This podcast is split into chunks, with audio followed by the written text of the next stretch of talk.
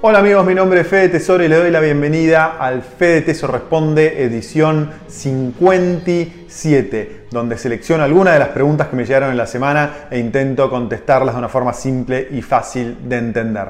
Antes de empezar con la primera pregunta del día, este miércoles te invito a una nueva entrevista en vivo que esta vez le voy a hacer a un economista y portfolio manager español llamado Diego Parrilla, que es una persona que sabe mucho del mundo de las inversiones, especialmente nos va a contar una estrategia que está utilizando con mucho éxito, que se trata de invertir en oro y en otros activos a pruebas de burbujas, es decir, su eh, estrategia de inversión están dando muy bien en este momento de burbuja financiera en todo el mundo desarrollado. Así que te invito este miércoles, una de la tarde de Argentina, entrevista en vivo al economista español Diego Parrilla, autor de dos libros de inversiones muy interesantes. Hecha esta invitación, vamos a la primera pregunta de la semana.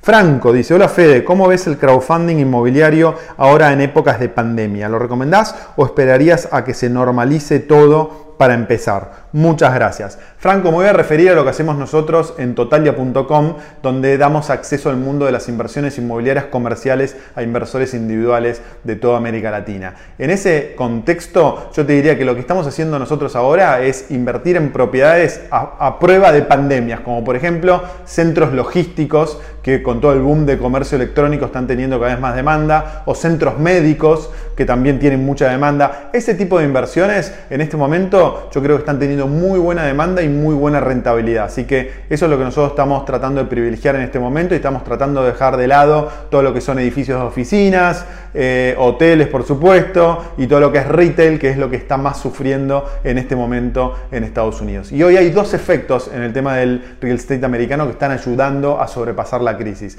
El primero son las bajas tasas de interés. Cuando hay baja tasa de interés, el inversor norteamericano tiende a pedir un préstamo en el banco y de esa forma tiende a comprar propiedades inmobiliarias. Y el otro efecto muy muy importante es hay mucho dinero en el mercado, los fondos de inversión tienen mucho dinero para invertir, por lo tanto estos dos efectos están eh, de alguna manera amortiguando la crisis y están provocando que los precios de las propiedades inmobiliarias todavía en Estados Unidos no bajen tanto y si van a bajar no van a bajar tanto como en otras crisis, pero estos dos segmentos, mercado logístico y centros médicos, están teniendo mucha demanda. Así que esa es la forma de empezar. Vamos con la segunda Hola Fede, consulto, ¿es necesario imprimir los boletos de mi tenencias? ¿Y cómo puedo proteger mi cuenta en el broker de piratas informáticos? Muchas gracias, pregunta Gabriel.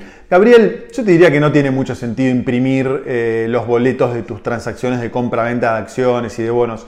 Eh, va a quedar el registro en tu histórico. Puedes bajar un resumen de cuenta eh, mensual y tenerlo guardado. Pero yo más que nada te diría que cambies la clave cada tanto, que trates de poner una clave segura de tal forma que no te la, no te la adivinen. Y después ten en cuenta que tus tenencias, si vos compras a través de un broker argentino, primero están en la caja de valores. O sea, no solo están consignadas en tu broker online, también tenés una copia en la caja de valores y vos podés entrar a tu cuenta en la caja de valores. También podés tener tu usuario y tu contraseña para entrar en la caja de valores. Y si compras a través de un broker de Estados Unidos, también tenés una, una entidad similar a la caja de valores que va eh, tomando cuenta de cada una de las transacciones. Entonces, en cierta manera, hoy por hoy no es tan fundamental tener el registro en papel. Sí, me parece una buena idea tener el resumen de cuenta en digital, de tal forma de que te, tener seguridad que si hay un problema con la cuenta online, vos tener algún otro registro de las acciones y los bonos que compraste. Y ten en cuenta que siempre para retirar fondos, porque el mayor problema es que te saquen el dinero de la cuenta. Para retirar fondos, tanto en Argentina como en el exterior, tenés que transferir una cuenta a tu nombre. Por lo tanto, nunca un hacker te puede hacer más daño que vender o comprar una acción que vos no querías, pero no te puede retirar el dinero porque siempre tiene que ir a una cuenta a tu nombre. Vamos con la próxima pregunta. Gabriel dice, buenas noches, muy buena información. Una pregunta, Fede, y para todos los que tengan la respuesta. En los brokers de Estados Unidos, ejemplo, TD Ameritrade, hablan de garantías de los fondos hasta 250 mil y 500 mil dólares. ¿Qué pasa si te va bien y llegas a 700 mil como para dar un ejemplo? O sea, ¿qué sucede cuando superas ese monto? ¿No hay garantías? ¿Te pueden estafar y no hay tu tía? Gracias. Gabriel, bueno, primero, felicitaciones. Sos muy optimista con tus inversiones, que vas a pasar de 500 a 700 mil en poco plazo. Así que me gusta ese optimismo. Pero bueno, más allá de eso, eh, brokers como TD Ameritrade no van a quebrar y no van a desaparecer de un día para el otro. Así que yo te diría que, eh, primero y principal, tenés que invertir seguros, eh, seguro en ese tipo de brokers. Lo que se refiere a la garantía es al dinero que está en efectivo en el broker. Hasta 500 mil dólares hay garantía. Eh, si tenés más, no. Ahí tenés dos opciones. O abrís dos cuentas, abrís una cuenta eh, a nombre de dos sociedades diferentes, por ejemplo, de tal forma de tener eh, la garantía por esas dos este, Em, eh, cuentas en el mismo broker o en diferentes brokers. Es decir, si querés diversificar el riesgo al máximo, abrís una cuenta en un broker A hasta 500.000 y por los otros 200.000, en el caso que tengas 700.000, lo abrís en el, en el, broker B y de esa forma diversificás riesgos. Pero de, nuevo, si te manejas con brokers de primera línea como TD Ameritrade, Interactive Brokers, E-Trade, Charles Schwab, etc., son brokers que no van a quebrar nunca. Nunca ha pasado en Estados Unidos que brokers de esa manera, de ese tamaño hayan quebrado lo máximo que pasó es que se absorban entre ellos, que los brokers se vayan absorbiendo entre ellos si, en algún momento tienen algún problema. Vamos con la próxima pregunta. Mario dice, ¿es cierto que si invertís en la bolsa de Estados Unidos y no sos residente no te cobran impuestos por las ganancias de capital? ¿Qué pasa entonces si te mudas a un país que tributás por el criterio de territorialidad? ¿No pagás nada? No entiendo. ¿Me puedes explicar cómo es? Mario, es así. Eh, ahora explico a qué se refiere Mario. Vamos a explicar esto que, dice Mario por partes. Primero, si invertís eh, en un broker de Estados Unidos, solo te cobran eh, impuestos cuando te distribuyen dividendos. Un 30% cuando te distribuyen dividendos o te paga interés un bono. Un 30% te retiene la IRS, que es la FIP de Estados Unidos, automáticamente. Por ganancias de capital no te cobran nada. Es decir, si vos compras una acción a 100 y la vendés a 200 y tenés una ganancia de 100, no te cobran ningún impuesto de ganancias sobre ese capital. Lo que se refiere Mario es que en la Argentina, si vos declarás ese dinero, tenés que pagar un impuesto a las ganancias, ¿no? Por ese dinero. Ahora, si vivís en un país como Uruguay, por ejemplo, que solo tributa por las ganancias que tenés adentro del país. Y hay muchos otros países que tienen ese mismo criterio, donde vos pagás, repito, pagás impuestos solamente sobre los negocios y las ganancias que tenés adentro del país, pero no pagás impuestos sobre las ganancias y negocios que tenés fuera del país. Uruguay es un buen ejemplo, Paraguay es otro ejemplo, no pagás impuestos como dice Mario. Por eso hay muchos inversores internacionales que se mudan de los países donde hay eh, pagás impuestos sobre tus inversiones en todo el mundo hacia países donde pagas inversiones solamente de tus inversiones en el país. Paraguay y Uruguay es un ejemplo, pero hay muchísimos otros ejemplos en el mundo donde los grandes inversores y empresarios globales, especialmente aquellos que tienen negocios globales, se mudan para no pagar tantos impuestos. Así que Mario, sí, estás en lo correcto, así funciona el mundo de las inversiones globales. Vamos con la próxima pregunta. Iván dice, Fede, necesariamente tenés que ¿Tiene que ser una cuenta en Estados Unidos para fondear o puede ser una cuenta, por ejemplo, en Chile? Por favor, que alguien me saque esta duda, porque cuando pregunto en mi banco me dicen que es imposible aunque sean cuentas propias.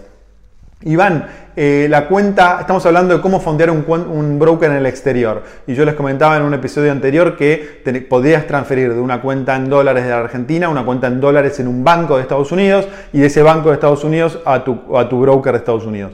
Eh, la respuesta a la pregunta de Iván es que sí, puede ser en Chile, Puede ser en Uruguay, puede ser en Paraguay, puede ser en España, en cualquier país que te permita transferir el dinero libremente. Lamentablemente Argentina es uno de los pocos países del mundo con Venezuela, Cuba y algunos otros países más donde no puedes transferir tu dinero libremente. Ah, en otros países esto es común y normal, entonces lo que tenés que hacer es transferir de, tu cuenta bancaria en la Argentina a tu cuenta bancaria en un tercer país y de ese tercer país, Estados Unidos u otro, a tu cuenta en el broker online y de esa forma podés fondear una cuenta en un broker online. Vamos con la última pregunta, Adrián. Hola, Federico. Habías alertado en algún envío anterior sobre los CDRs. Decías que el gobierno podía hacer una legislación más restrictiva, pero la semana pasada el gobierno cambió la reglamentación para hacer más fácil el acceso.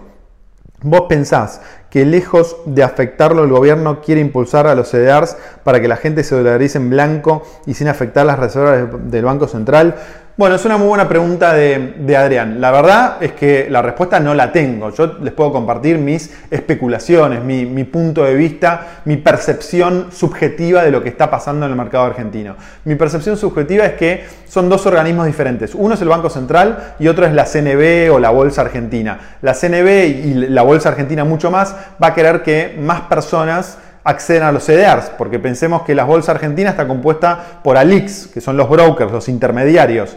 Eh, y ellos necesitan generar comisiones. Por lo tanto, cuanto más alternativas de inversión haya, más comisiones van a generar. Por lo tanto, ellos son eh, los que eh, publicaron esta posibilidad que el mínimo para comprar CDR sea más bajo. Ahora, el BCRA, el Banco Central de la República Argentina, es otro cantar. El único objetivo que tiene el, Banco Central de la República Argentina es que las reservas no caen, las reservas están cayendo cada vez más, como saben, y hasta la CNB tiene mucha influencia del Banco Central y del Ministerio de Economía. Yo estoy asustado de lo que puede hacer el Banco Central y el Ministerio de Economía si las reservas del Banco Central siguen bajando y si la presión sobre el dólar oficial sigue cada vez más grande y si la brecha sobre el dólar, eh, si entre el dólar oficial y el dólar contado con liquidación sigue creciendo. Ya hubo muchas restricciones en el pasado y hoy es muy difícil emitir nuevos CDRs porque es muy difícil mandar dinero al exterior. Entonces yo creo que para un inversor argentino que se quiere cubrir 100% del riesgo argentino, el CDR no le va a cubrir 100%. Es mucho mejor comprar CDRs que estar en pesos o tener un plazo fijo en el banco, no tengas duda, por supuesto que es mucho mejor. Pero ¿es una cobertura total? No, no es una cobertura total, sigo opinando lo mismo que les vengo diciendo hace varios meses. Creo que el CDR es un paso en la protección, pero el, paso máximo es tener tu dinero fuera de la ley argentina, fuera del país. Porque si está en la Argentina y si está bajo la ley argentina, la incertidumbre es muy grande. Repito, CDRs es mucho mejor que estar en pesos eh, o en un plazo fijo, sí, pero no es cobertura eh, perfecta aún después de la reglamentación de la semana pasada que te permite bajar el mínimo, mínimo para comprar CDRs. Bueno, espero que con esto haya contestado tu eh, duda o tu pregunta. Gracias por escuchar, gracias por estar del otro lado. Acuérdense de poner todas sus preguntas, dudas, experiencias, puntos de vista abajo, que eso es lo que alimenta las preguntas que contesto en este Fede Te Responde. Acuérdense que este miércoles, una de la tarde esta vez, porque vamos a entrevistar a alguien que va a estar en, España, en Madrid, eh, una de la tarde estamos en vivo con Diego Parrilla, imperdible para hablar sobre oportunidades o estrategias para cubrirnos de este mundo en burbuja. Eh, suscríbanse al canal, pónganle me gusta, compártanlo si no lo hicieron y nos vemos muy pronto con mucho más dinero, inversiones y finanzas. Chao, nos vemos pronto.